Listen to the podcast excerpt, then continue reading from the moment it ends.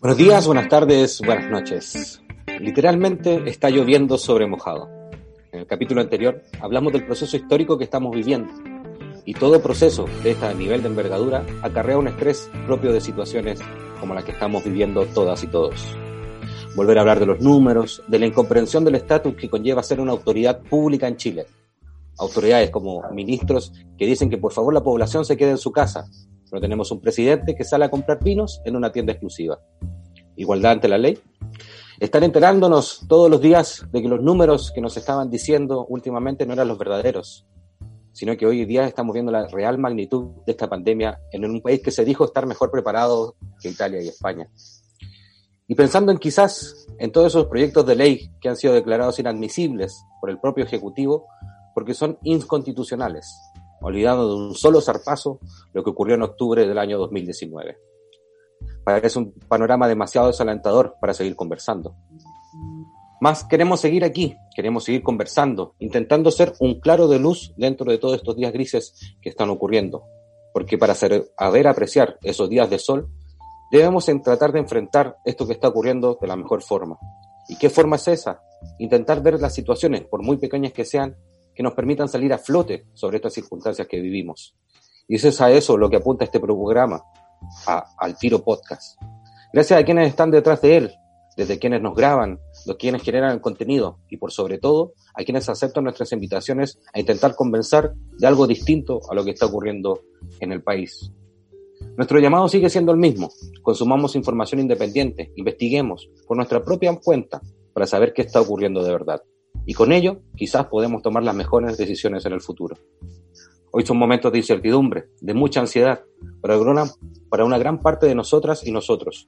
Pero si estamos con atención a las señales que podemos sortear, de mejor forma todo esto que está ocurriendo. ¿Y cuáles son esas señales?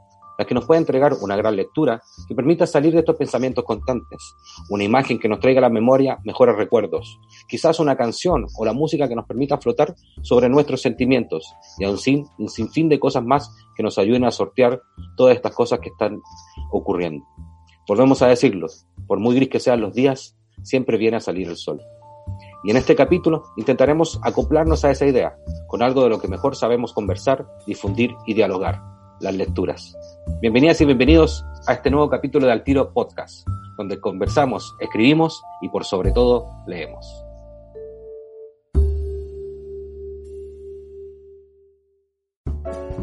Y estamos de regreso ya con este nuevo capítulo de Altiro Podcast, ya en nuestro penúltimo capítulo de la segunda temporada. Y queríamos contarles que cuando nosotros pensamos este podcast siempre tuvimos en nuestras mentes la intención de darle voz a nuestra comunidad lectora Queríamos darle un espacio una voz que pudieran transmitir todo lo que le ocurre alrededor de los procesos y la socialización al leer. Y todas las instancias que hemos creado a través de Bibliotank han permitido ir conociendo un mundo de gente extraordinaria en torno a la relación con libros. Y las dos invitadas que tenemos en este capítulo representan lo mejor de ese espectro que nosotros llamamos nuestra querida comunidad. Y como ustedes saben, en nuestro programa siempre permitimos que esas personas se nos presenten, pero queremos hacerle una invitación más en relación a cuáles son nuestras dinámicas cuando creamos los clubes de lectura, por ejemplo. Y cuando ustedes se presenten, nos gustaría saber quiénes son, cuál es su signo zodiacal y en qué actividad o cómo conocieron las, los proyectos que hacíamos como biblioteca. Bienvenidas. Me gustaría partir primero por Catalina. Hola, ¿me escuchas bien? Sí, perfecto. Oye, primero, muchas gracias por la invitación. Eh, bueno, a ti, a Bibliotank, y muchas gracias por la, por la introducción, que estuvo muy, muy buena, considero. Eh, bueno, ¿quién soy? Eh, es un poco terrible que uno tenga que partir definiéndose por su profesión, pero creo que lo voy a decir un poco para que se entienda también por qué estoy invitada y en calidad de lectora y todo eso. yo soy, bueno, estudié literatura y después estudié edición, en eso me especialicé y actualmente trabajo como editora de literatura infantil juvenil. Eh, soy signo Leo, signo de fuego, eh, y eh, voy a estar pronto de cumpleaños en pandemia, quiero decirlo. Uh. y cómo llegué a contactar con Bibliotank, es que no me acuerdo exactamente, creo que fue por un, fue por las pasantías, no, o sea, las pasantías fueron como el primer vínculo, pero llegué antes a una actividad y ahí el SEBA me convenció de postular a la pasantía y ahí empezó nuestra relación de amor hasta el día de hoy. Ya, extraordinario. Javi. Eh, hola, Javiera. Eh, ¿Me escuchan bien, no? Sí, súper. Sí, súper. Eh, yo, la verdad, no. O sea, respecto de profesión, soy consultora ambiental. No tengo ningún vínculo profesional con el ámbito de la literatura, salvo por el hecho de que leo en exceso. y por eso estoy ahí y aquí y em, no recuerdo tampoco cuán, cómo fue que, bueno, habría que agradecer a Facebook, supongo, que en algún momento se le ocurrió recomendarme eh, un club de lectura que eh, era de Bibliotank y si bien no presté atención a ese club de lectura, como por dos años, y era el de literatura japonesa, curiosamente, eh, sí llegó un punto en que dije, ok, tengo tiempo, puedo arriesgarme a ver de, qué se trata esto, y me inscribí al de literatura distópica, lo cual era más adecuado para la época. Eh, y nada, pues eso fue hace como dos años. Wow maravilloso. O sea. Eh, ah, y soy Aries. Ya. mi cumpleaños en, eh, en cuarentena, al inicio de la cuarentena, eh, y en mi familia ya quedó decidido de que todos los cumpleaños se van a celebrar a final de año. Ah, qué genial. Qué bueno. Prácticamente nadie ha envejecido. sí, es un año como que está en stand-by, pareciera, como que todos queremos estar en esa perspectiva. Oigan, chiquillos, mira, con su presentación igual queda un poco sobreentendido por qué nosotros quisimos conversar con ustedes. Según los análisis y estudios de la OCDE para Chile, en promedio un chileno o chilena lee entre cuatro a tres libros al año. Ese es el promedio si lo dividimos por toda la población. Y eh, Javiera dijo en su presentación, yo igual soy una lectora en exceso. Y me gustaría saber, ¿Cómo ustedes llegan a, entender la literatura o entender la lectura derechamente de sus libros como algo parte ya de su vida? ¿Cuál fue, ¿Dónde fue que hubo ese clic que ustedes dijeran, oye, aquí yo empiezo a leer y de aquí no me saca nadie? ¿Dónde fue ese clic en sus vidas? No sé a quién le gustaría comenzar. ¿Qué, qué parte? ¿Tú, Javier, o yo? Como tú quieras. O sea, mi clic fue desde que tengo memoria. claramente no empecé a leer antes de aprender a, a leer y escribir, pero sí eh, mi madre me leía desde muy pequeña, entonces fue un proceso que evolucionó normalmente en donde ella me partía leyendo los libros y yo terminaba los libros. Eh, entonces, siempre ha sido parte de mi vida, no, no, no puedo pensar en un momento en que haya hecho clic, es simplemente ah. a mis memorias incluyen. Ah, maravilloso, maravilloso. Sí, a mí me, pasa algo similar que a Javiera, que no recuerdo, eh, yo al, al, empezar a estudiar letras, muchos de mis compañeros decían, se acordaban del libro que los había convertido en lectores. Muchos, por ejemplo, era, yo no leía hasta que leí Harry Potter y entonces ahí empecé a leer de todo.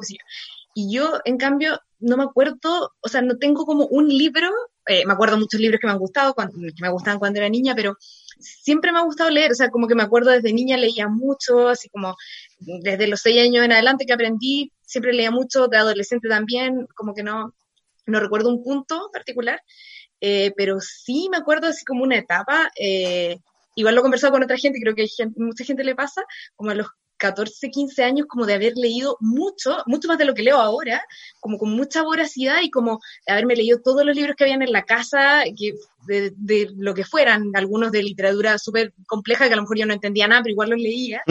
Eh, y ahora me, da mucha nostalgia porque siento que no tengo esa voracidad, me volví como más, más mañosa, más lenta, no sé, como, eh, bueno, uno va cambiando como lector también. Sí, y es increíble. bueno, a mí nomás se me ocurre preguntar, hacerle esa pregunta a dos, como ustedes dicen, lectoras, como nos gusta definirlas, lectoras semiprofesionales. Ustedes siempre están leyendo. Entonces, eh, una de las cosas que recuerdo siempre de Walt Whitman, no sé, creo que parafraseándolo, él decía que uno lee, o las personas leen, para volver a sentir esa primera experiencia cuando uno descubre el significado de una palabra en el papel. Cuando te das cuenta que sabes leer, esa primera sensación que tú sientes, es, tan maravillosa que cuando uno se transforma en lector o lectora es porque quiere volver a revivir esa emoción. Y, encuentro que uno de los sentimientos más lindos tratar de, de emular ese recuerdo que uno tuvo o una tuvo cuando pequeña o pequeño, cuando por fin pudo comprender lo que estaba sobre el papel. Y, y, en relación a eso que ustedes están diciendo, o sea, que ustedes siempre han vivido rodeados de libros y eso es una cuestión extraordinaria y sobre todo cuando eh, Catalina cuenta de que conversa con personas que no, yo a los 15 años tenía una voracidad por los libros. Eh, cuando ustedes, me, cuando ustedes se refieren o van entrando un libro o están entrando una lectura, cualquiera sea esta, ¿cómo definen o cómo podrían entender, ya, este libro me enganchó, no me enganchó, lo voy a dejar porque, como dices tú también, Javiera, uno va cambiando eso, esos gustos y va, va aprendiendo a podar un poco. Uno ya no lee de todo. Como que ya uno sabe qué le gusta y qué no le gusta. ¿Ustedes cómo fueron armando eso en su vida y cómo están leyendo ahora en esta situación? O eh, están leyendo, en el caso mío particular, yo estoy leyendo libros tristes, que es lo único que me permite concentrarme. Si leo libros alegres no puedo concentrarme, uno que es muy, muy pandémica. Sí, ¿cómo están ustedes viviendo esos procesos y cómo van escogiendo su lectura a raíz de toda esta experiencia que ya tienen en leer? A mí me pasa al revés, la verdad. A ver. En yo leía más, efectivamente, especialmente a 12, 13 años eh, pero eran por lo general el mismo tipo de libros. O sea, descubrí que me gustaba Agatha Christie, me leí todo Agatha Christie. Ay, a mí me encanta Agatha Christie también.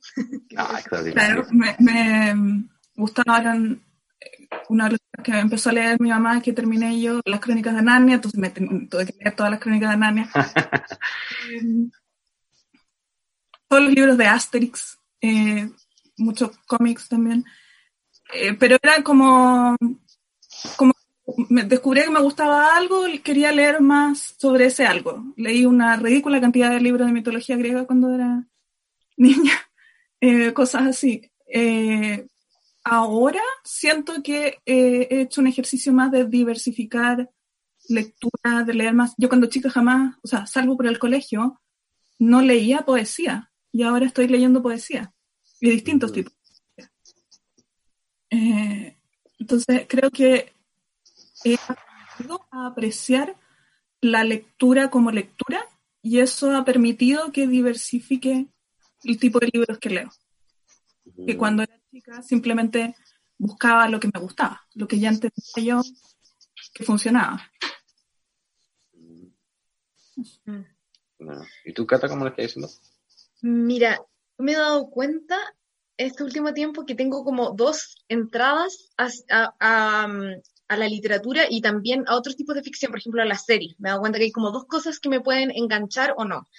Eh, y una es que, me, eh, que yo esté intrigada por lo que va a pasar, es decir, como estoy interesada porque hay un conflicto que, que me llama la atención y que no, no, está resuelto, entonces quiero avanzar para ver qué pasa, como una cosa que muy lógica, supongo que a todo el mundo le sucederá y lo otro es que me agrade el mundo eh, eh, que está mm, puesto ahí.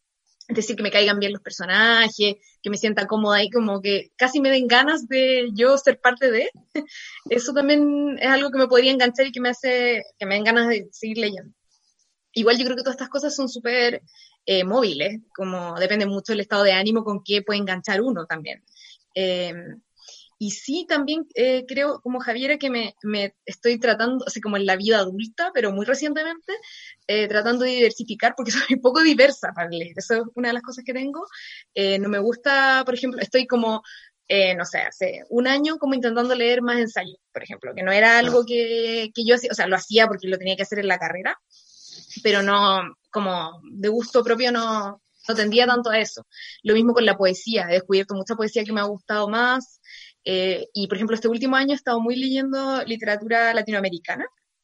Eh, me, bajó como un poco de como odiosidad en contra de las traducciones. decía, no, oh. ¿por qué leer una traducción? Eh, eh, entre que no quería leer una traducción, ni tampoco quería leer, no sé, en inglés, que es el único otro idioma en el que puedo leer. Entonces dije, no, no, no, ya, ya está, voy a leer literatura latinoamericana, además hay muchas muy buenas, qué sé yo. Eh, pero por suerte, un librero me recomendó un libro, una traducción, y pude leer un, un libro muy distinto que no hubiese leído de otro modo, entonces estoy tratando de abrirme a otras cosas. ¿Y qué, libro es ese? ¿Qué libro es eso? Me dejaste intrigado. es un libro que se llama Ocho, de Amy Fusselman, supongo que se pronuncia Fusselman, eh, que lo eh, editó Chai Editora. No, no tengo el libro acá para mostrarlo, un libro rojo bien bonito, eh, que publicó esta editorial argentina. Y, y, está muy bueno ese libro, porque además es, es como una mezcla de ficción y no ficción. Es un libro que no, no tiene una narración que vaya dirigida eh, a desarrollar un conflicto, sino que es la vida misma, como episodios de la vida cotidiana. Eh, está súper bien hecho, súper bien escrito. Y, y bueno, eso, y ahora en pandemia me ha pasado que me he, dicho como ya, ¿qué será bueno leer? Eh, cosas que te muestren como eh, una vida encerrada, como la vida que estamos viviendo, es decir, vernos representados en la literatura, o más bien eh, libros que nos hablen de exterior, que es lo que nos falta, que nuestra pérdida finalmente. Y me he dado cuenta que quiero libros del exterior, como que quiero leerlo, algo que suceda en la calle, en el patio, en el parque, algo que esté encerrado, sí, no sé si, si a ustedes les pasa. sí, lo hemos conversado con amistad y todo, eh, pero no sé si a ustedes le ocurre. A mí igual me produce más ansiedad leer así como libros de que ocurren en un parque o gente que viaja mucho. Eh, como anécdota, yo eh, participé en, estoy participando en un club, en un club de cine que la temática es de, es de encierro, entonces todas las películas ocurren en un mm. solo lugar, en una sola toma, por decirlo de una forma, o en un solo espacio físico de la película. Las dos primeras películas me costaron mucho, mucho, mucho, mucho, porque sentía la sensación de angustia, todo el rato así como, están encerrados, están encerrados. Pero ya después de la tercera película, que ya vamos en la sexta o séptima, eh, ya como que me tranquiliza verla, como que las disfruto ahora porque uno se ve reflejado en ese vivir un poco esta cuarentena, lo cual está siendo un poco contradictorio. Y una de las cosas que me sucede, y no sé si ustedes la, verán, hoy en día nosotros tenemos toda la, la, suerte, por decirlo de una forma tecnológica, de vivir una cuarentena privilegiada, desde que ustedes son lectoras, desde que podemos acceder a series, desde que podemos estar en la casa con alimentos, y que mucha gente no lo, no lo está viviendo así. Y aún así sentimos, sentimos esos sentimientos de ansiedad. Eh, ustedes logran calmar esa, tú decías, Cata, que estabas buscando libros que te hablaban del exterior. ¿Logras calmar esa ansiedad buscando ese tipo de contenido o es cuando simplemente sucede? Tú dices la literatura como, si leer me calma la ansiedad, en el fondo. Sí. Es que mm. dijiste como, estoy leyendo libros que hablan un poco del mundo. Suena tan raro decir el mundo exterior que es terrible decirlo. Eh, ese cruel mundo exterior. Sí, suena terrible decirlo, pero así está siendo la realidad. Como que calma esa ansiedad. Es que no, no sé, no necesariamente. No sé. Eh, creo que me distrae, pero calmar la ansiedad creo que es algo igual importante. ah, ya. O sea, está ahí, está ahí. Sí, está ahí, ayuda, de todas maneras ayuda. No, no sé, Javiera. ¿A ti, Javiera, te ayuda o también es... Eh, sí, sí me ayuda. O sea, el, para mí es un escapismo por lo general. Una mezcla entre escapismo y empatía en el sentido de que te permiten, eh, o sea, ponerte, los zapatos de, de experiencias, o sea, de, gente que vivió otras experiencias en otras partes del mundo. Eh, claro, entonces yo me entretengo, no tanto, o sea, tengo muchísimos libros de viaje, la verdad, pero no es tanto el viaje, sino que el de contar una historia en un lugar ajeno a el propio. Em, he estado tratando de pensar, la verdad es que no he leído mucho de eh, encierro o de gente em, físicamente en un, en un espacio cerrado. Sí he leído de gente estancada. Y otra forma de estar encerrado.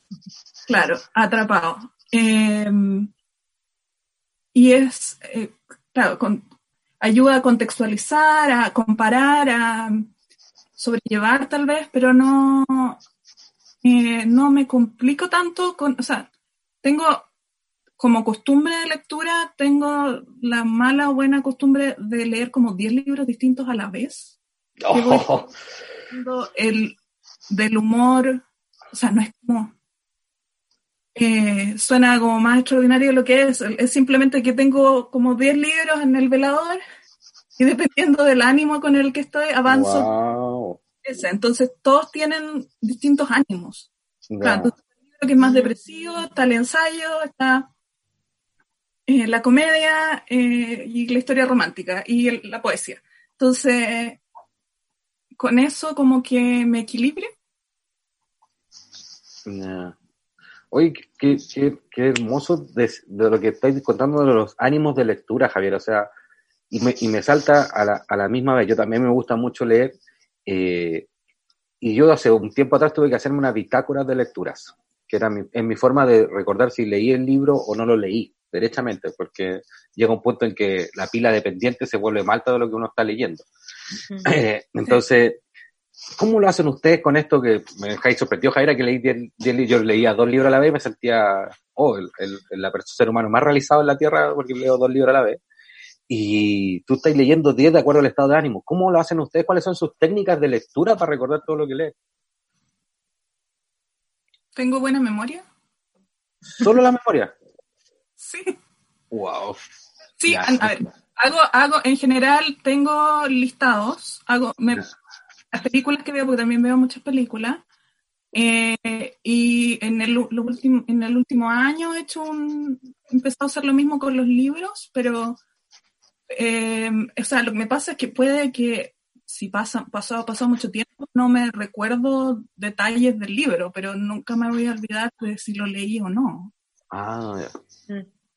Yo mm, sí, creo que olvidarme de si lo leí o no, no, no me ha pasado, pero igual yo en general he sido muy desordenada como con eso, entonces eh, lo que hice fue, un día una amiga me dijo, mira, sabes que bájate Goodreads, eh, no para hacer desafíos ni para hacer ninguna tontera, sino simplemente para que puedas dejar anotado eh, los libros que leíste. Y así, no sé, 10 años después lo puedas mirar y decir, mira, el año 2012 yo estaba leyendo X libro. Entonces, igual lo empecé a hacer y por supuesto que se me olvida actualizarlo y nunca escribo nada, pero tengo como la idea de que voy a ir poniendo ahí algo en mi lectura para que no se me olviden. Pero en general igual me acuerdo.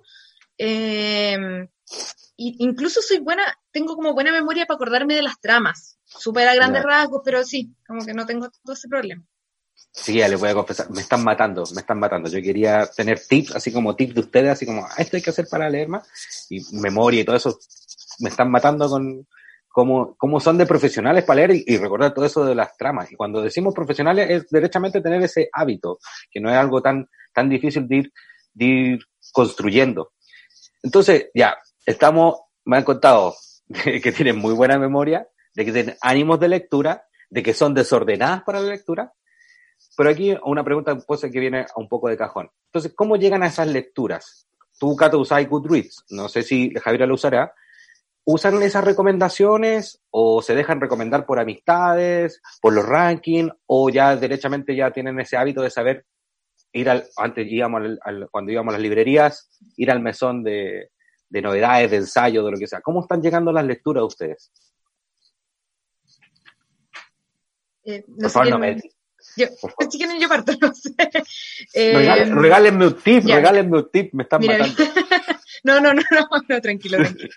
No, mira, yo, eh, ya como me pasa, como te decía antes, yo como me he puesto muy mañosa con, no sé, tengo como un rollo con, no sé si será, esto será envejecer, no sé, pero como con no perder mi tiempo con algo que no me va a apañar. Entonces, eh, no me gusta empezar un libro y darme cuenta como, no sé, a la página 30, ven, 30 páginas no son tantas, pero yo digo, hoy ya este libro no me gustó y, perdí 30 páginas, que un tiempo que podría haber usado en otro libro. Lo mismo con las series, si veo un capítulo de una serie que no me gusta, digo, hoy, pero perdí este tiempo, podría haberlo usado, bueno, en fin, una locura mía.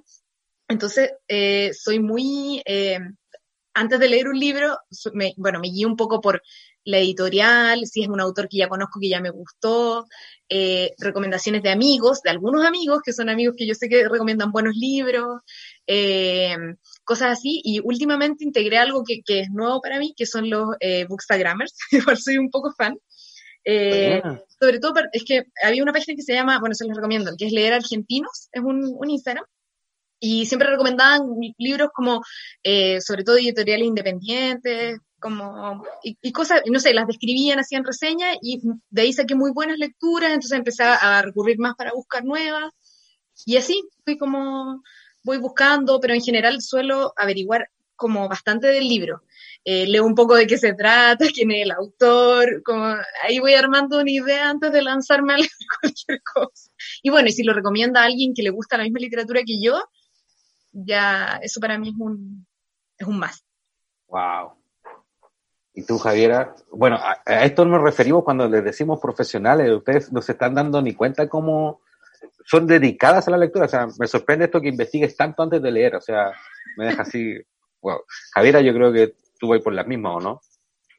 Estaba, pensando, es que mis fuentes son diversas. O sea, no lo, no lo uso para buscar lecturas, pero sí, eh, en algún momento también lo quise hacer para poder registrar los libros que había leído.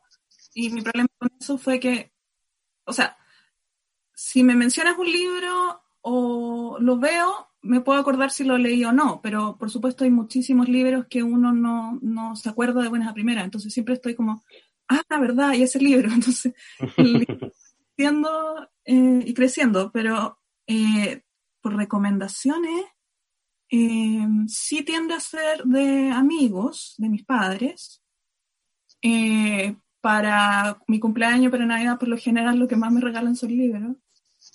Entonces, hay que leérselo.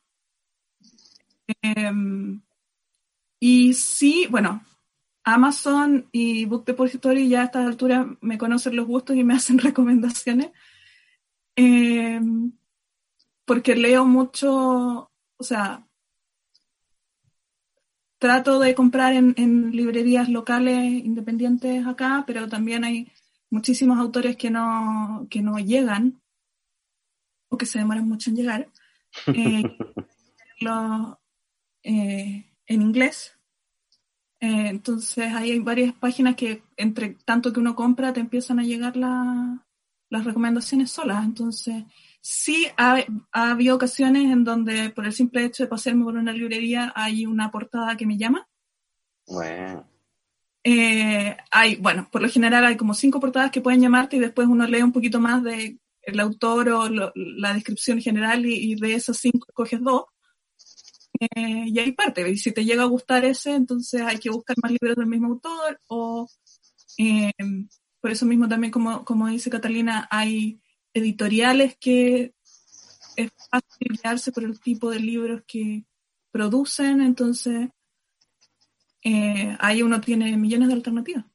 Sí, no, yo, yo hago la analogía, no sé si les pasará cuando, cuando han visto ese trabajo que es ser catador de agua, para mí una cuestión... Catador de agua. Sí, ¿cómo puedes diferenciar el agua? Sí, creo que hay como tres maestros a nivel internacional y uno de ellos es chileno. A veces, por eso llegué, porque viene a pasar. O sea, el tipo sabe diferenciar como 68 tipos de, de agua. Y, y, tú decís, ¿cómo llegáis a ese conocimiento tan específico? Y uno, y uno no se va dando ni cuenta cuando eh, eh, con la literatura y con los libros pasa lo mismo. Lo que dice Javier, esto de que uno ya sabe qué editorial, tú decís, vaya a la segura con recomendar una editorial. Y eso uno lo va adquiriendo un poco con la práctica, es derechamente práctica, no es, no es tanto, insisto, me están matando con esto, me siento un, un, un niño infante al lado de ustedes dos como lectoras, o sea, me tienen muy impresionado con eso. Y, y, y, ligándolo un poco a ello, eh, tengo una anécdota con cada una de las dos en relación a nuestras participaciones en, en los clubes de biblioteca. Siempre recuerdo a la cata con, con que tenéis que leer Distancia Rescate de Samantha Ay, Sí, soy muy dura con esta recomendación. Sí, Necesito que más gente lo lea. Sí, Coque, lo léelo, léelo. Y en el Club Distopia, que es donde conocí a Javiera, una vez hablamos del libro La canción de... o de, del autor de Juego de Tronos. Por favor, ayúdame, ¿La Javiera. De Lía? Él, la canción de Lía.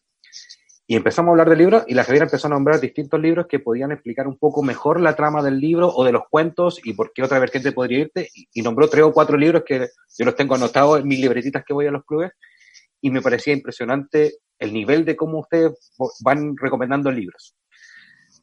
y con ello, entonces, ¿qué caballo, ¿qué caballo de batalla tienen ustedes cuando recomiendan un libro? Como ustedes dicen, independiente de quién sea la persona, este libro es mi, es mi caballo de batalla este es el que siempre voy a recomendar.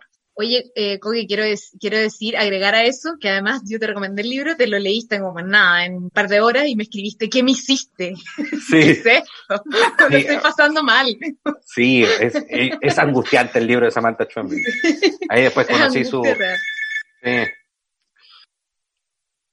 ¿Qué, ¿Cuál es su libro de, de, eh, batalla? Bueno, para mí es ese. Ese es uno de todas maneras, eh, y yo soy un poco... Eh, eh, yo creo que hay gente que es muy bien intencionada y, por ejemplo, los libreros hacen muy bien esa pega como de preguntarte qué te gusta y según lo que te gusta te dan una recomendación. Yo no, yo soy impositiva y yo creo que Distancia de Rescate es una novela que le tiene que gustar a todo el mundo y que todo el mundo la tiene que valorar porque es perfecta y muy así. Entonces se la recomiendo a todo el mundo, lo cual no sé si es bueno o malo, pero tiendo mucho a hacer eso. Eh, y los cuentos de Mariana Enríquez, yo encuentro que también eh, me, me, me, pasa con esas dos autoras que siento que estamos como, eh, como casi entrando como en un boom, así como el boom latinoamericano que estudiamos en el colegio de los años 50, 60, siento que estamos entrando en un boom, un segundo boom de mujeres, ni siquiera latinoamericanas, sudamericanas, muy buenas, y no sé, siento que es como, no nos perdamos este momento, tipo, no sé, me imagino alguien que vivió en los 50, 60, que pudo comprarse, un, no sé, la última novedad de Cortázar en la librería. Siento que eso nos está pasando ahora con autoras vivas y, lo fue muy emocionante. ¡Wow! ¡Qué hermoso! ¿Y tú, Javiera? Eh, estaba tratando de pensar, pero la verdad es que no considero. Pues, me encantaría para mí no, no, no es tan viable pensar de que hay libros que da lo mismo que los lea los va a disfrutar. En general, siempre estoy eh, peleando con gente que, que, dice que no le gusta leer eh, o que no mm. eh, y siempre estoy tratando de buscarle el libro que pueda cambiarle la opinión. pero ese libro es distinto para cada persona, entonces no es Claro, tengo mis libros favoritos o regalones, eh, en donde digo, no, no, que a veces eh, recomiendo cuando tengo una conversación respecto de ese género. Eh, libros de ciencia ficción puedo recomendar por miles porque he leído lo suficiente como para saber si es qué tipo de ciencia ficción puede ser más adecuada para esa persona, pero ese es un género específico. También la literatura japonesa eh, he tratado de, diversificar suficiente eh, mis lecturas.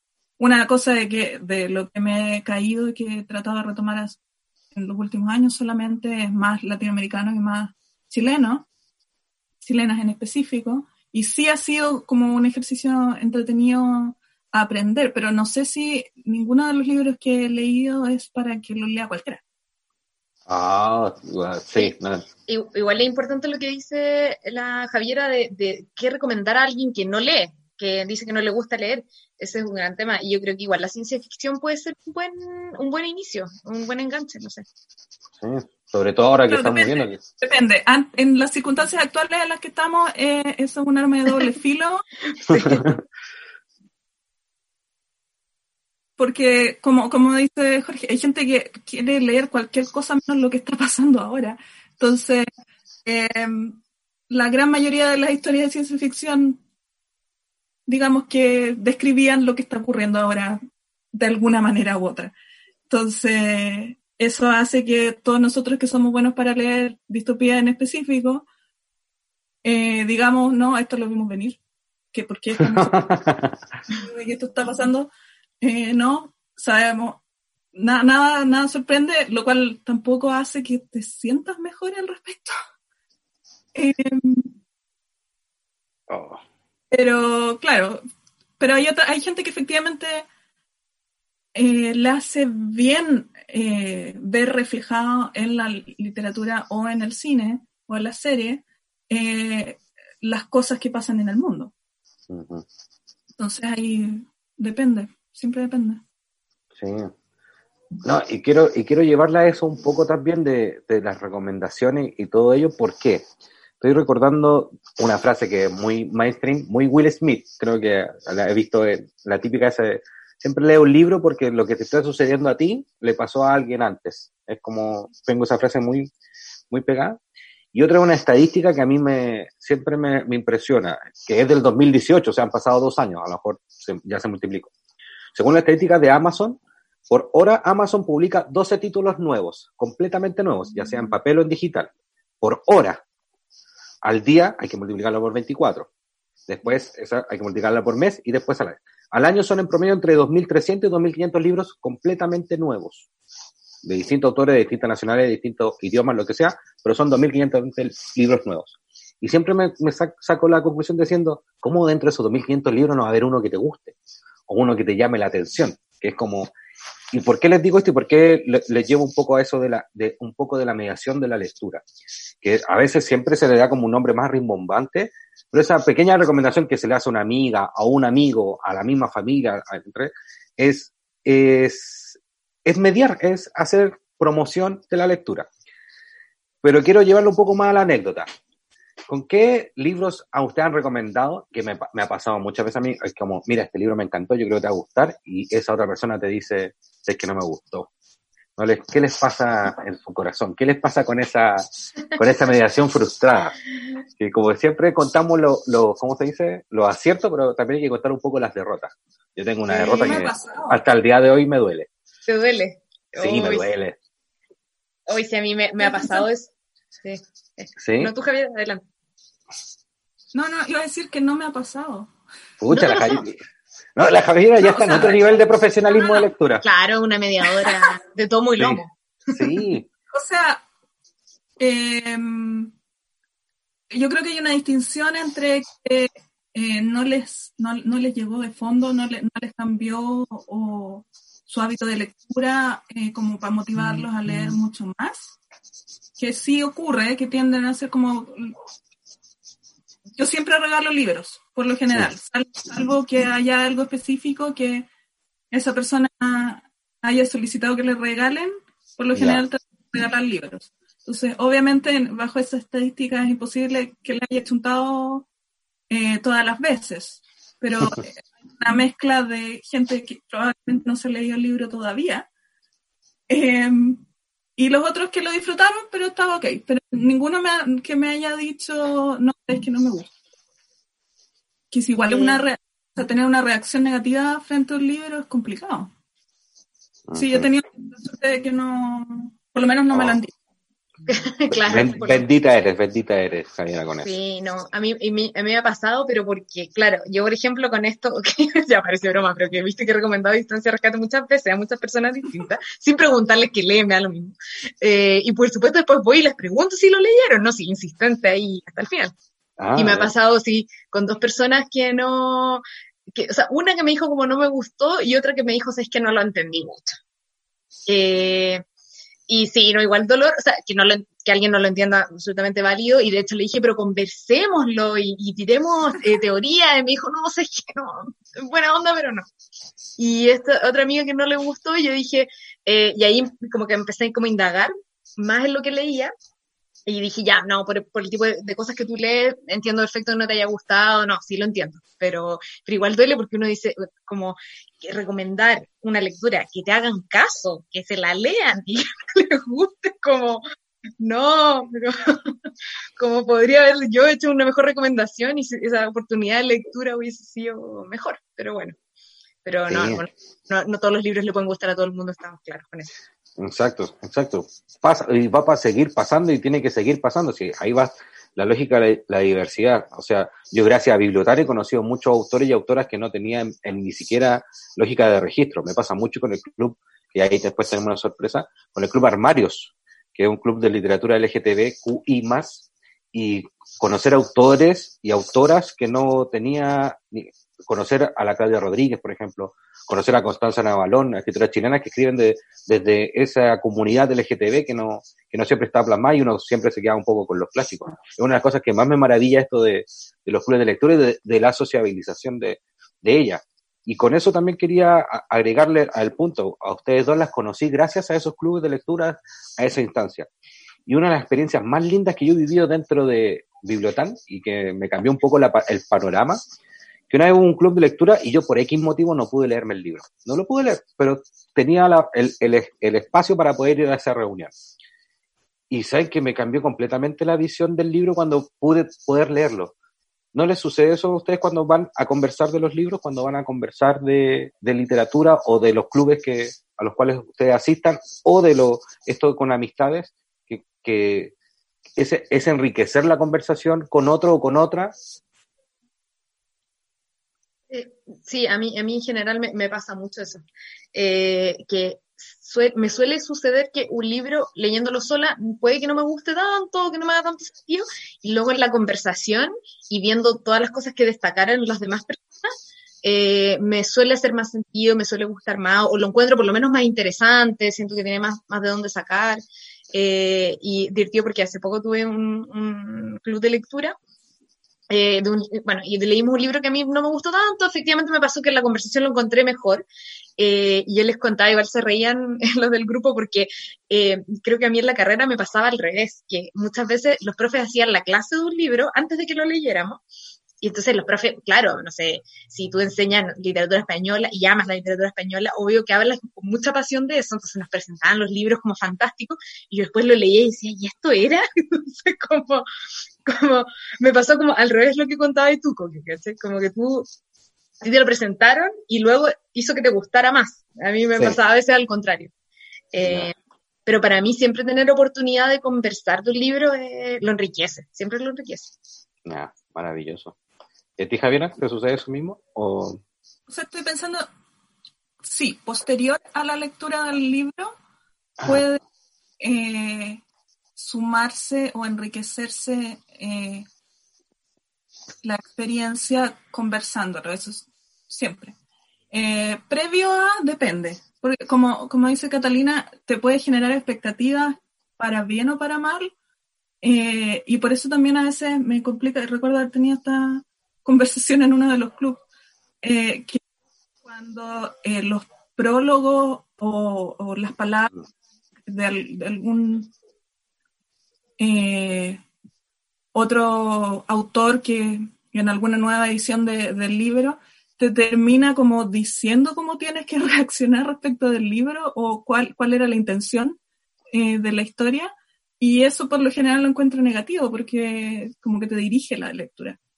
Entonces es mucho mejor no tener esa, esa experiencia previa eh, para que así tú te armes tu propia idea de lo que estás leyendo. Eso, por supuesto, siempre es difícil porque si llegaste al libro por una recomendación, entonces ya hay una expectativa.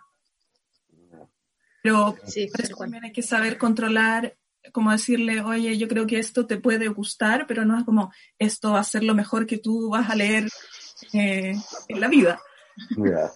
Pero qué difícil no ser entusiasta a veces. sí, es difícil, es, difícil, es difícil cuando uno está en ese ambiente. Pero es, es, es, es, rico desde la perspectiva que nosotros, nosotras estamos en este ambiente. Lo, lo triste es cuando no, no sucede, lo que estamos viendo hoy en día. O sea, hay una campaña de la Auch, de la autora chilena, de llevar un libro dentro de las canastas de ayuda, como bien esencial y que no se ve, y no se ha visto esa perspectiva. Nosotros lo hemos conversado aquí en el programa, de imaginarnos esta cuarentena sin libros, sin películas, y, siempre se nos va a hacer mucho más cuesta arriba. Entonces, volver a poner en el sitial de lo que representa la cultura cualquiera de sus expresiones para el desarrollo humano, derechamente, que hoy día está puesto un poco a prueba.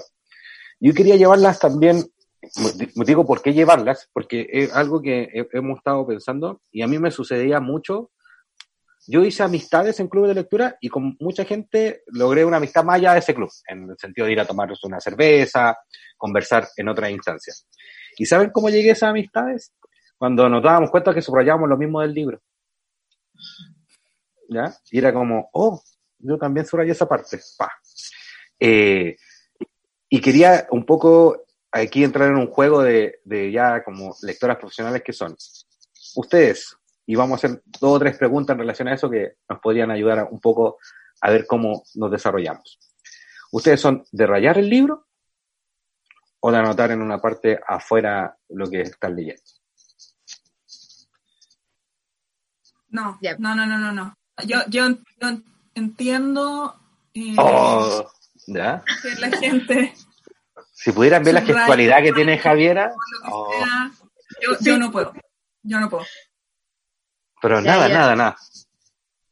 Oh. Ya, yo, yo tampoco eh, rayo libros, no, no, no. Y que el oh. Seba que nos está escuchando sepa que no corresponde. No, mentira, no, sí, cada uno que haga lo que quiera con sus libros. Pero eh, yo no, no rayo libros, lo que hago es les pongo post-it eh, y, algunas veces, claro, anoto en el celular como alguna cita, algo así, pero me da mucho nervio rayar los libros, no puedo, no he superado esa barrera ni siquiera los tuyos propios. Es totalmente entendible no hacerlo con libros de biblioteca o libros que te prestan. Pero con los libros propios no. Por favor, no lo con libros que no son de ustedes. No, eso ya es como casi un, delito, digamos. Eh, no sé, es que me, molesta mucho leer libros subrayados por otras personas. Yo entiendo, de hecho, tú que una vez creo que dijiste que a ti te gustaba eso.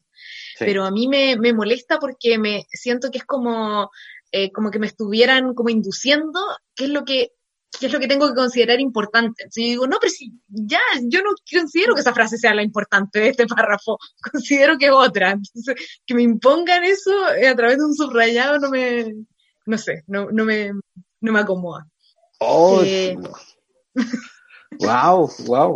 No, eso pasaba cuando uno sacaba libro de la universidad o, o, te prestaban un libro, lee este libro y, y y me gustaba, a mí me gusta ver eso que, que le importó a la otra gente que leyó antes que yo, me pasaba con los libros del bibliometro sobre todo, que ahí la gente lo subraya mm. derechamente, igual lo encontraba entretenido. Hay una anécdota que es muy, es un dato curioso. El libro más caro hasta ahora que se ha vendido en una subasta, que uno podría pensar, no, una primera edición de Shakespeare, no. El libro más caro que se ha vendido hasta ahora es la edición de eh, Nicolás Maquiavelo, El Príncipe, con los subrayados y notas al margen hechas por Napoleón. Es el libro más caro que hay en estos momentos. O sea, me está dando la razón un poco. Sí. No, no, sí. Yo, sí, y yo lo encuentro. No es, lo mismo. O sea, lo que tiene ese libro en ah. específico es que además de la experiencia del libro en sí, tienes la experiencia de aprender lo que Napoleón apreció del libro.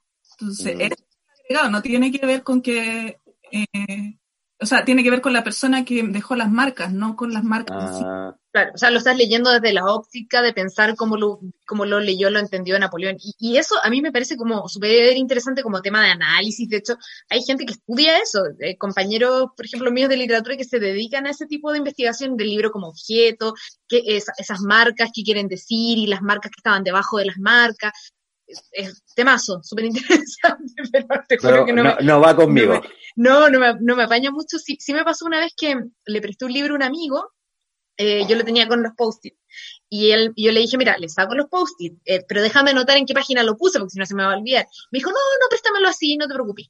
Y después me dijo, oye, sabes que me pareció súper interesante las cosas que marcaste, como que a él le pasó como a ti, sé que le encantó. Entonces dije, bueno, sabes que esto es un tema de, al final, muy de gustos, entonces no, no sé, no hay nada ni bueno ni malo aquí, cada uno que, que haga con los libros un poco lo que quiera.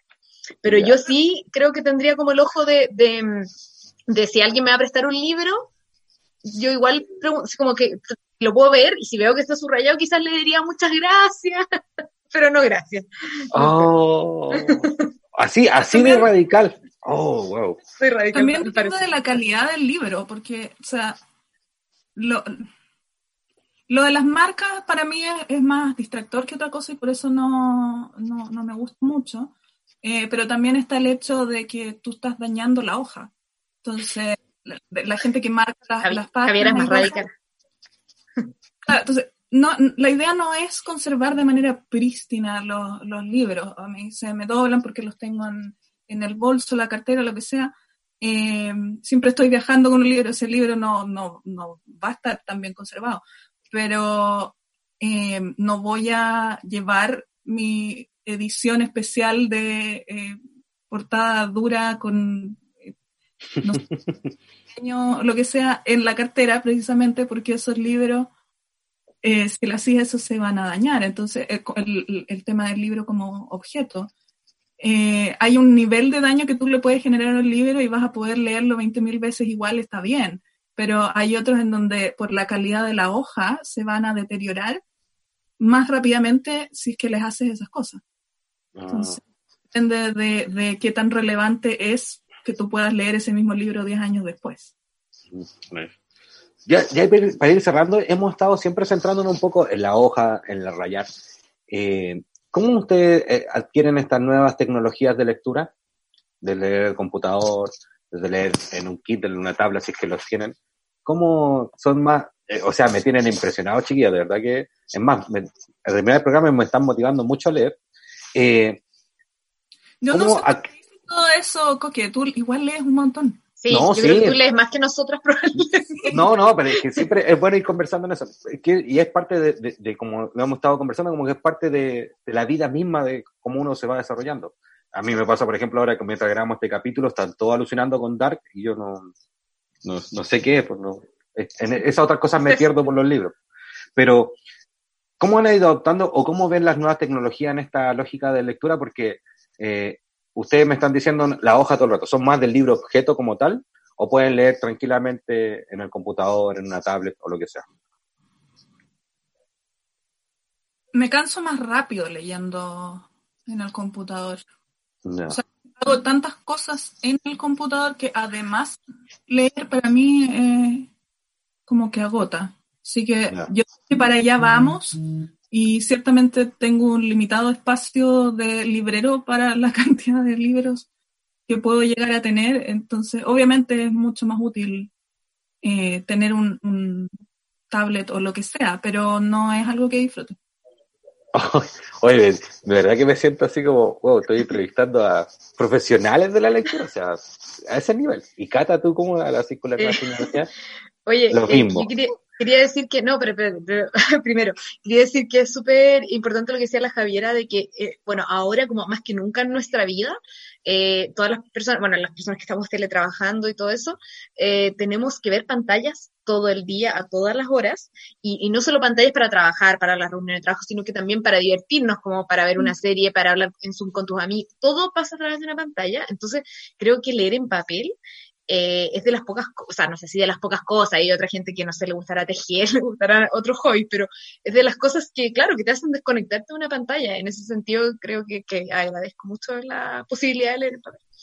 Y bueno, yo particularmente sí, soy eh, mucho de leer en papel. Eh, bueno, también uno tiene como una, como una dureza porque, no sé, uno aprendió a leer así, sí y así, y, cambiar es lo difícil, siempre suele ser que cambiar es lo que cuesta más, pero eh, yo leo también, tengo un, eh, les iba a decir un Kindle, pero no es un Kindle, es un aparato mucho más pedestre que ese, es un Nook, no sé si se acuerdan, unos como los mm. primeros que salieron, es como bien antiguo, eh, que básicamente no puede, es como estos de tinta mm, en grises, que en el fondo no, tiene, no tiene brillo, y mm. solo puedes leer el PDF, no, no tiene nada, no puedes marcar nada, o sea, es súper sencillo el aparato. Pero lo uso poco, lo uso solamente cuando no puedo leer en papel o, no sé, ahora como en la pandemia, como no puedo imprimir o como de repente es complicado pedir un libro, todas esas cosas, lo uso. Pero siempre es mi segunda opción. Prefiero mucho más leer en papel, eh, en el trabajo suelo imprimir y, pido disculpas a todos los árboles del mundo, pero prefiero mucho algo impreso. También es cierto. Sí. Wow. Oye, chiquilla, llevamos 50 minutos conversando. Así de rápido se pasa cuando uno habla de libros, de literatura. Ojalá la gente que esté escuchando les dé el mismo ánimo que me está dando a mí de leer. Agradecido. Yo seguiría conversando y haciéndoles preguntas desde si usan marcapáginas o dobla la página, pero yo creo que con su respuesta me queda claro. No. Eh, sí, si son, si son de, de comprar distintas ediciones de un mismo libro o mantenerla porque eso es lo que va generando este ecosistema de lectores y lectoras. Y desde ya agradecerles eh, que hayan aceptado esta invitación a conversar con nosotros eh, en torno a lo que más nos gusta, que es hablar de libros y lecturas. Bien, y ya volvemos entonces con el tercer bloque. Javiera, Caterina, muchas gracias, de las recomendaciones, que estoy muy ávido de querer escucharlas después de todo lo que nos dijeron ahora de sus manías y pasiones de lectura. Muchas gracias. Ya volvemos con el último y tercer bloque de recomendaciones. Y estamos de regreso y me encanta esta sección a mí en lo personal porque siempre, como les decía en un principio, la lista de pendientes sigue aumentando después de cada capítulo de Al Tiro Podcast. Se han mandado unas recomendaciones extraordinarias. Eh, partiría entonces diciéndoles qué están leyendo o, o, qué quieren recomendarnos, que pueden ser desde películas, series, música, lo que sea. Nosotros como Bibliotan también queremos hacer una recomendación porque es algo que nos está naciendo y nos está yendo bastante bien con ello. Este sábado 4 de julio a las 7 de la tarde tenemos nuestro primer encuentro autoral con Hassan Akram, autor del libro El Estallido. ¿Ya? Y se pueden inscribir a través de la página web de Bibliotan, www.bibliotan.cl slash club autoral y vamos a estar conversando en vivo y en directo con este increíble político y economista que hace un análisis de todo lo que ocurrió en el estallido. Y la segunda sorpresa que le teníamos y que nos tiene muy contentas y contentos es que nuestro club armario, el club más antiguo de Bibliotán, que tiene 13 años, va a pasar a ser versión digital. Y partimos el próximo jueves 9 de julio, se pueden inscribir a través de Instagram, tanto del Club Armario como de Bibliotán. Tenemos solo 20 cupos porque creemos que es un número más que eh, bien para poder conversar, así que vayan apurándose ahí porque ya tenemos los primeros y primeras inscritas, lo lanzamos anoche y ya teníamos 10 cupos copados a la media hora, así que eso quería recomendarles yo y eso permite ampliar un poco el campo de lectura. Entonces, ya se prendió, me voy a inscribir. Sí, se va a estar extraordinario. ¿Qué nos recomiendan, chiquillas? A nuestros auditores y auditoras. Vamos, Catalina. Mira, eh, yo en verdad quería recomendar un, libro, bueno, esto todo es muy personal, obviamente, como todas las recomendaciones del mundo, pero yo he estado muy eh, tentada con leer eh, libros que cruzan la ficción con la no ficción. Eh, ha sido como mucho la tendencia a la que he ido migrando en el último tiempo. No quiero decir que no lea ficción, pero me, me gustan estos cruces, como estas lecturas más fieles, quizá. Y quería recomendar un libro, lo que sí que, nos, yo lo compré en Argentina. Yo creo que debe estar en Chile ahora, no estoy segura, si no, eh, eh, no, no, no, voy a recomendar ese, esa famosa página en la que te traen libros de afuera, pero todos saben cuál es. es bien conocida. Eh, que este libro, bueno, lo estoy mostrando aquí, la gente que lo está escuchando no lo va a saber, pero se llama eh, Primera Persona, ¿Ah? de Margarita García Roballo. Ella es una autora colombiana, está radicada en, en Argentina. Y eh, justamente tiene una maestría inigualable para eh, escribir, ficcionalizar eh, eventos de su vida. Y hace unos análisis brillantes, se expone, pero, pero esa exposición de, la intimidad versus lo que, no sé, pasaría con una autobiografía, eh, tiene un carácter literario súper importante también. Y está súper buena, tiene, así como, como por si, si les interesa ya más del ámbito de la copucha, tiene un texto de que se llama Amar al Padre, donde explica por qué a ella siempre le han gustado hombres mayores en su vida. Entonces analiza eso y cuenta diferentes relaciones y qué implica que siempre te gusten personas mayores que tú, por ejemplo, no sé, como un tema. Tiene otra de por qué ella siendo colombiana y estando siempre en contacto con el mar, odia al mar y nunca le ha gustado y siempre le genera rechazo. Entonces, como diferentes temas que ella los va analizando súper, de manera muy brillante. Wow. Eso. Y como serie, eh, bueno, una serie que recomiendo siempre, no soy tan buena para ver series, pero esta eh, la encuentro muy buena, además es cortita, es divertida, es profunda, tiene como muchos elementos. Eh, se llama Russian Doll, muñeca rusa, está en Netflix. Tiene una temporada en ocho capítulos, no sé si la habrán visto. Eh, una joya y, y, la actriz es, pero es que ella hace la serie, realmente ella es fantástica. Así que nada, si quieren pasar un buen rato, eh, la recomiendo de todas maneras. Ya, gracias por las recomendaciones. Ya anoté primera persona ya, como que me, me encantó sí, la portada. Sí, te, te, va a gustar porque sí. Ya, bueno, eso. ¿y tú, Javi, qué nos recomendarías en estos momentos? Mi, mi cabeza se fue a. se dispersó un poquito con posibles recomendaciones. Hay una película que quiero recomendar, pero no te podría decir cómo conseguirla. Porque no. Eh, y no sé si en tu club de, o sea, en el, en el taller en el que estás participando salió mencionada, considerando eh, la, la, premisa, eh, que se llama Esto no es una película. Es un documental de un eh, director iraní que se fue preso por las películas que hacía y se fue, se vio obligado a vivir encerrado en su departamento, en su casa, eh, y tenía prohibido eh, filmar. Entonces, él hizo, o sea, no, no puede, no, no puede hacer guiones, no puede, no puede construir nada que se pueda entender como una película. Em, entonces, eh, él hizo en esas circunstancias una película eh, que describía encierro eh, usando el teléfono y haciendo que otras personas lo filmaran a él. Entonces, es, es, una experiencia de encierro que no es tan disimilar a la realidad que viven muchos ahora.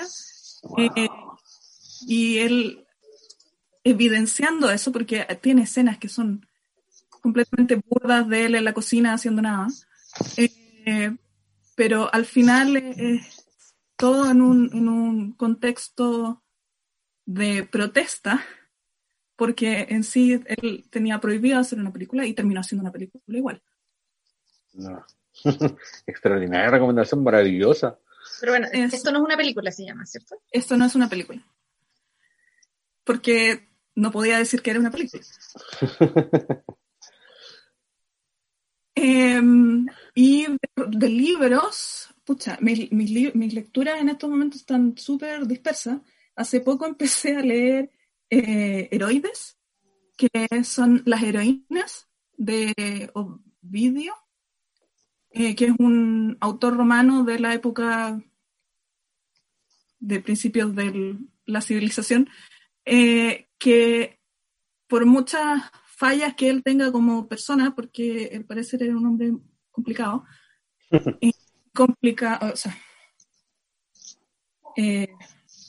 problemático, eh, pero lo que hizo que fue maravilloso, particularmente en la época, fue eh, escribir poemas, por así decirlo, que en sí eran cartas, eh, desde la perspectiva de las mujeres griegas en, en relación a las tragedias de la época, en el sentido de que la mayoría son como vinculadas a la guerra de Troya, por ejemplo, eh, pero al final, en vez de narrar la historia de la guerra de Troya, en donde están todos los guerreros ahí 10 años peleando, la, eh, te, muestra la perspectiva de las mujeres que están en sus casas, en distintas partes de Grecia, esperando que, su, que, que la guerra se detenga, que sus hombres vuelvan, que fueron abandonadas, porque buena parte de, la, de las historias eh, de la mitología griega narran historias de hombres que hacen estupideces y se mandan a cambiar y dejan a sus mujeres votadas.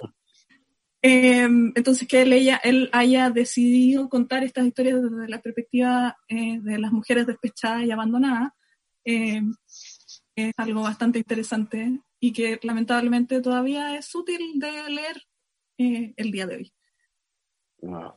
Dos recomendaciones, pero demasiado pro, Javiera. Me dejaste con ganas de leer. Algo más simple que disfruté mucho leyendo la semana pasada es que descubría la Elvira Sastre, mm. poesía. Sí.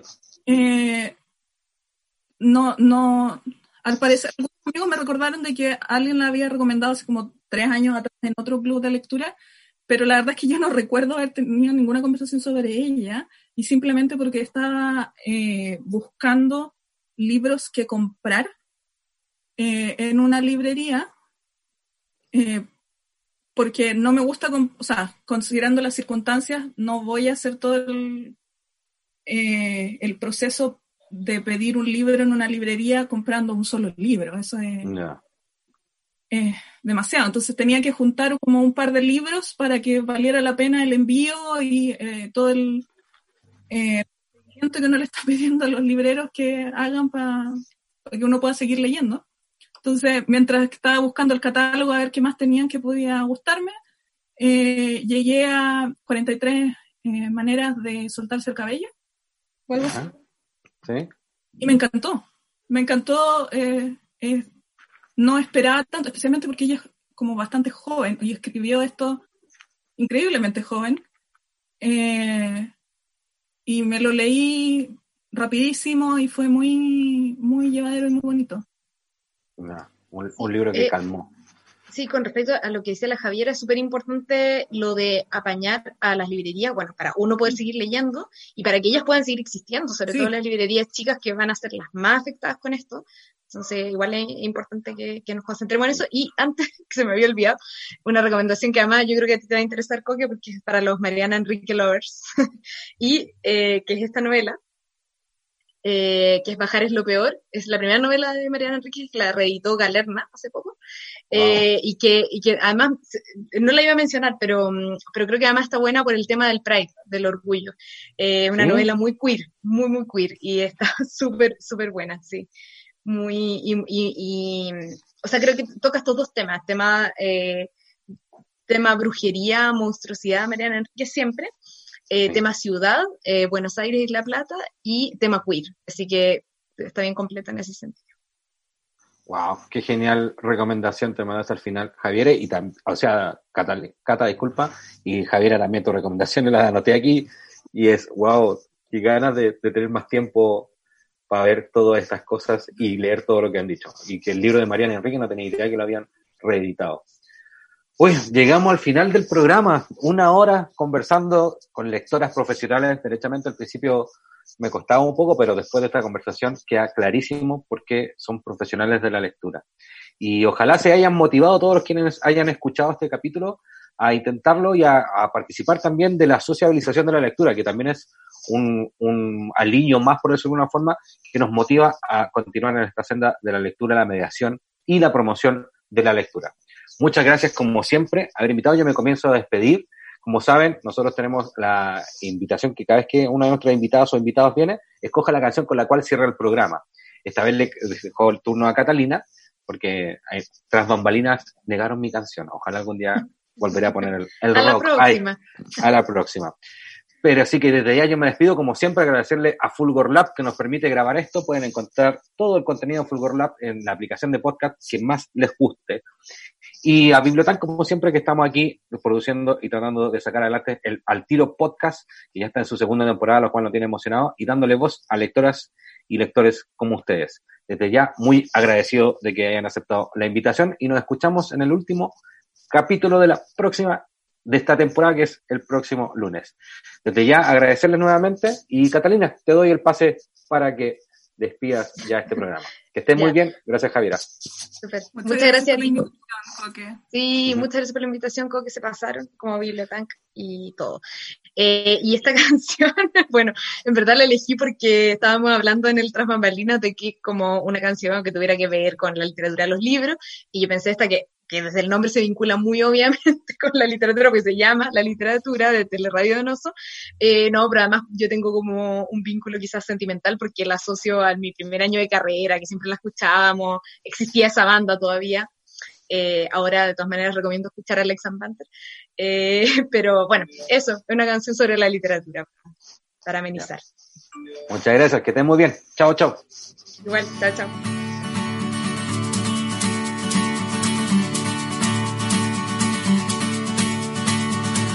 Que me dijeron, la literatura es buena, mata el alma, la envenena. ¿De qué literatura habla? No dije, pero lo pensé, no se demoró en responder. Me dijo, corre, porque aunque te diga que va a